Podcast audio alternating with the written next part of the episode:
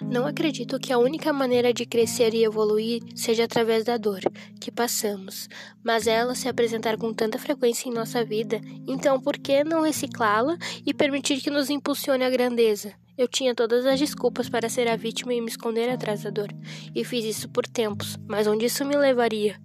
Foi aí que comecei a entender que nada mais poderia ser jogado fora. Toda experiência, cada momento de dor poderia ser usado como combustível para me guiar de volta à minha essência, para a menina que eu queria ser de verdade. Então, convido você a ver a dor e dificuldade da vida através de lentes diferentes, que as ajudarão a transformar a minha vida.